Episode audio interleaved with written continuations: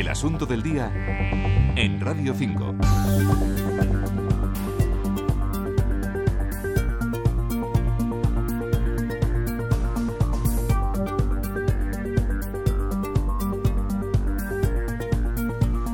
Este mes de agosto se despide de la peor forma posible con un impresionante incendio forestal que se sigue extendiendo sin control por la provincia de Málaga. Comenzó ayer tarde en Coín y afecta ya a cinco municipios. El de Ojén ha sido totalmente desalojado. Está siendo este un verano negro, uno de los peores en muchos años, y de ello queremos hablar hoy en Radio 5 con un experto. Hemos invitado a Francisco Tejedor, portavoz de la Asociación Española de Agentes Forestales y Medioambientales. También es licenciado en Derecho. Francisco, buenos días. Hola, muy buenos días. No sé si más allá de las altas temperaturas o de la prolongada ausencia de lluvias que estamos sufriendo, hay otros factores que expliquen esa proliferación de incendios, sobre todo las dimensiones de los fuegos, muchos devastadores. Usted lo ha dicho, son las condiciones de sequía y las situaciones de rigor extremo en cuanto a em, situación favorable para la propagación, la que por una parte ha causado un incremento notable del número de situaciones de riesgo que se convierten en incendio. Luego los incendios se escapan muchísimo más rápidos que en el mismo periodo del año anterior y mm, avanzan con condiciones muy favorables. Afortunadamente ya han caído las primeras gotas y estamos de enhorabuena, pero esto todavía no ha acabado. Bueno, pero se ha hablado también eh, eh, de que con los recortes presupuestarios de la Administración en estos tiempos tan duros, las dotaciones para prevenir incendios se han visto muy mermadas y que eso también explicaría en parte lo que está ocurriendo. ¿Usted comparte el argumento? ¿Cree que tiene razón esta argumentación? A ver, eh, nosotros ya hemos dicho en varias ocasiones que eso necesita un análisis administración por administración, y hay implicadas 16 administraciones, porque no todos los casos son iguales.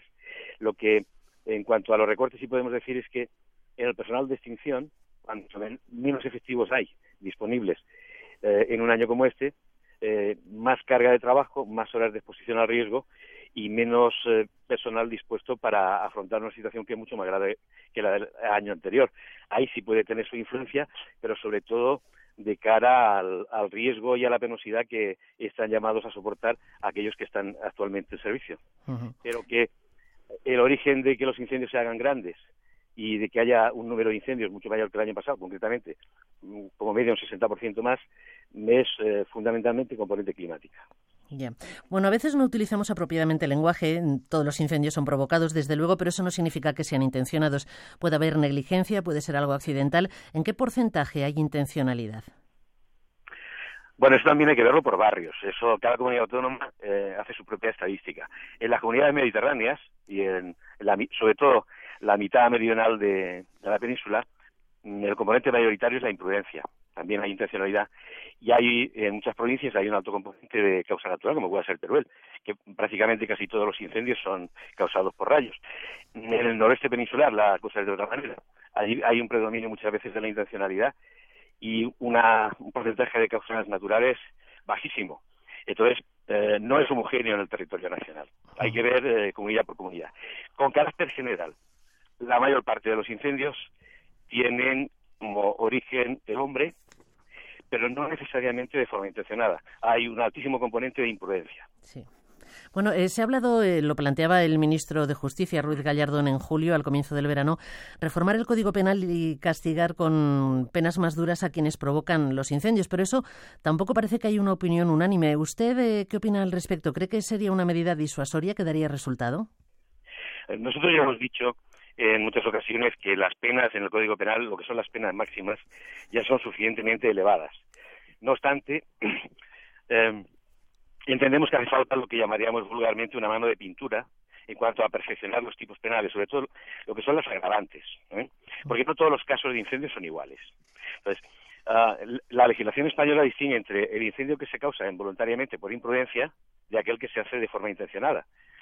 Los incendios que se causan de forma intencionada tienen unas penas bastante elevadas que pueden llegar a los 20 años en determinadas situaciones. Sí, cuando pone en peligro la vida de, las personas, por ejemplo, ¿no? Sería una de las... Sí, cuando hay un riesgo directo e inmediato para las personas, mm. afecta espacios naturales protegidos, causa grandes efectos erosivos, destruye los recursos, en fin. Hay una serie de agravantes que hacen que la pena inicial vaya aumentando hasta, hasta poder llegar a los 20 años. Entonces, es ahí donde yo creo que necesita un estudio concienzudo sobre la base de la experiencia que hasta ahora hemos tenido de la aplicación y sobre todo de la casuística de incendios.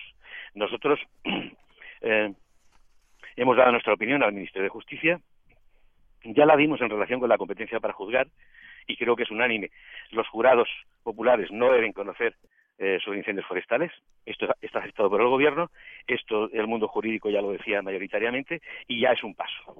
Pero ahora tenemos que perfeccionar la norma, tanto en lo que suponen los incendios intencionados como aquellos que se causan por imprudencia, que tienen tratamientos distintos.